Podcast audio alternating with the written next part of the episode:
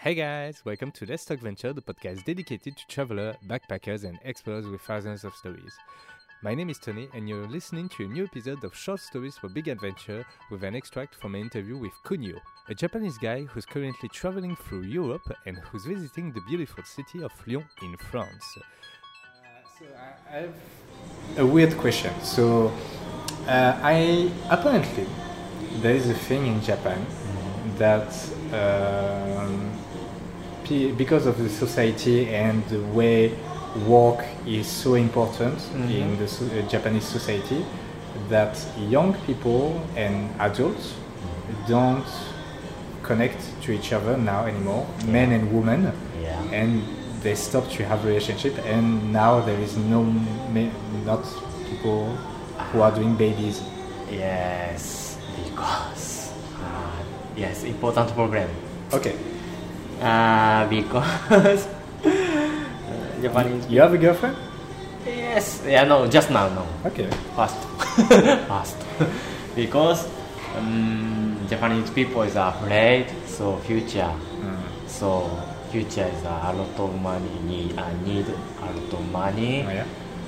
But just now Japan is a elderly people is a so have a elderly people have a lot of money, but younger people nothing money and so mm, Oh, you mean so? So all the money now only belongs to the old people who keep it, and now young people doesn't have any money. yes nothing money. So married is difficult. Okay. so company is uh, if you get married, so uh, every month give you money. Maybe mm, it depends on, but uh, give you money. Yeah. But so don't enough because some people is uh, enough. But so how to use the money? I don't know. I don't know. I don't know many people because don't study the book Yeah. how to money uh, you use how to money. Yeah. I don't know. So don't marry, can't marry so many people, and so money is uh, important. My dream is a mm, first, second is a married. So dream, dream, dream, dream, dream. married is a very low. So after many people don't marry it, so children uh, children is Okay. so low, low, low, low. How is it seen in Japan that uh, you are traveling that much? Like, I think even in France, it's not that common. People who goes to travel during two months, Yes. two full months, and even more. So, Yeah. how does people in Japan see you as a big traveler? Yes, because uh, Japanese people is also retirement work. Yeah. So after come to Paris, Yeah. Osaka, country. So mine is different because Japanese people basically company uh, join the company after maybe three year or five year, six year, seven year, ten year, and twenty year. So after retirement, basically. So mine is uh, basically five years over joined company, but another country is uh, three months, uh, basically three months experience. So three months again. But Japanese people is uh, so mind is uh, basically five year. So after retirement, another country come to here, so enjoy life. So dream is the best. so married is where. so I mean, so Japanese mind is uh, mm, uh, yeah, so good play, uh, good singers a lot, but bad bad singers a lot. Uh, so Hugh Hugh is a so Is an important Marriage program and how to elderly people. So uh, people mind. So three things so important program. but another country, so many many children a baby, baby, baby, so many. And money, nothing, but how to use the money, so many people know. So one day, maybe uh, three euro, so arrive, arrive, arrive, every day three euro. Easy. But Japanese people is ah, 3 euro, how to use the money, how to use the money, a lot. so, so many people is that. Is it a big thing?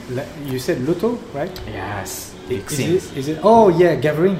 Yes. Um, it's a big thing Yes. in Japan. Okay. So many people is that I don't know, I don't know, I don't know. but money is a, a lot. Have a, money have a lot. So world looking that in Japan. Of course, because mm, Japanese people mm, maybe mm, one year after one year, two year, ten year, so easy life